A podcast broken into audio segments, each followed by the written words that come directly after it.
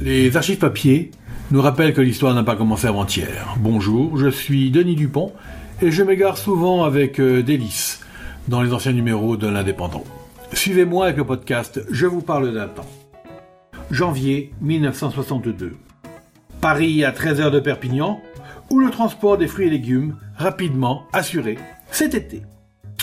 Il ne s'agit pas d'une performance d'un train rapide voyageur, mais bel et bien de l'horaire d'un train de marchandises qui, l'été prochain, reliera presque directement Perpignan à Paris, au moment même de la pleine saison des fruits. Il y a quelques années encore, de tels horaires eussent paru pratiquement irréalisables, d'autant que l'acheminement du train doit s'effectuer à travers le massif central où les voies sont évidemment bien moins roulantes que dans la vallée du Rhône. C'est pourtant cette bonne nouvelle qui a été annoncée par le service mouvement de la SNCF au cours de la conférence ferroviaire annuelle qui s'est tenue vendredi à Paris. L'an dernier déjà, à la suite de demandes réitérées du comité interprofessionnel des fruits et légumes des PO, les chemins de fer avaient institué un train destiné à relier le Roussillon à la région parisienne dans la journée. Malheureusement, l'heure de départ de ce train était trop hâtive pour qu'il puisse recevoir des chargements importants.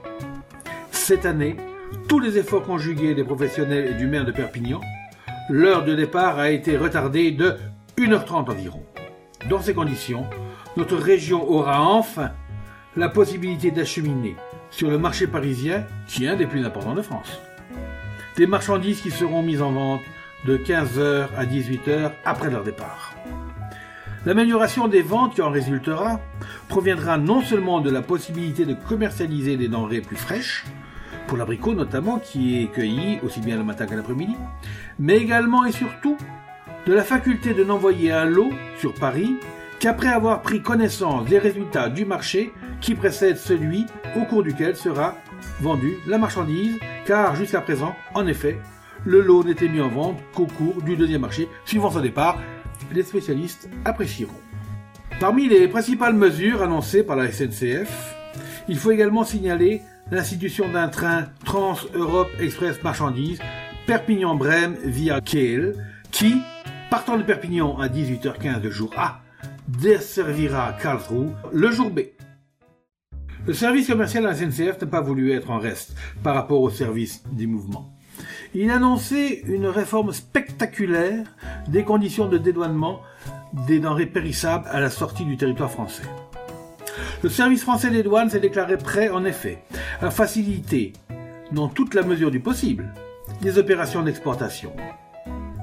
Si, comme tout le laisse prévoir, les projets actuels en la matière parviennent à se concrétiser dans les mois à venir, le temps de stationnement des wagons en frontière sera extrêmement réduit et permettront aux expéditeurs d'obtenir, pour les gares étrangères, des délais d'acheminement semblables à ceux qui existent déjà en France.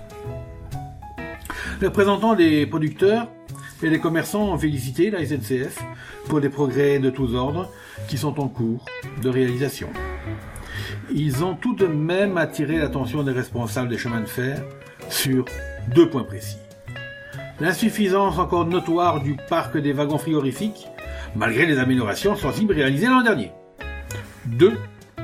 L'équipement presque nul des gares de chargement au départ des centres de production, comme à l'arrivée dans les grandes villes.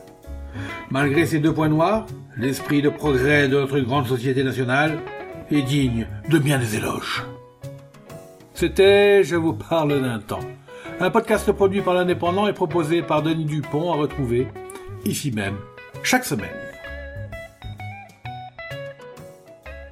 Retrouvez cette émission et toutes nos productions sur Radio Indep et en podcast sur l'indépendant.fr, nos réseaux sociaux et votre plateforme de streaming favorite.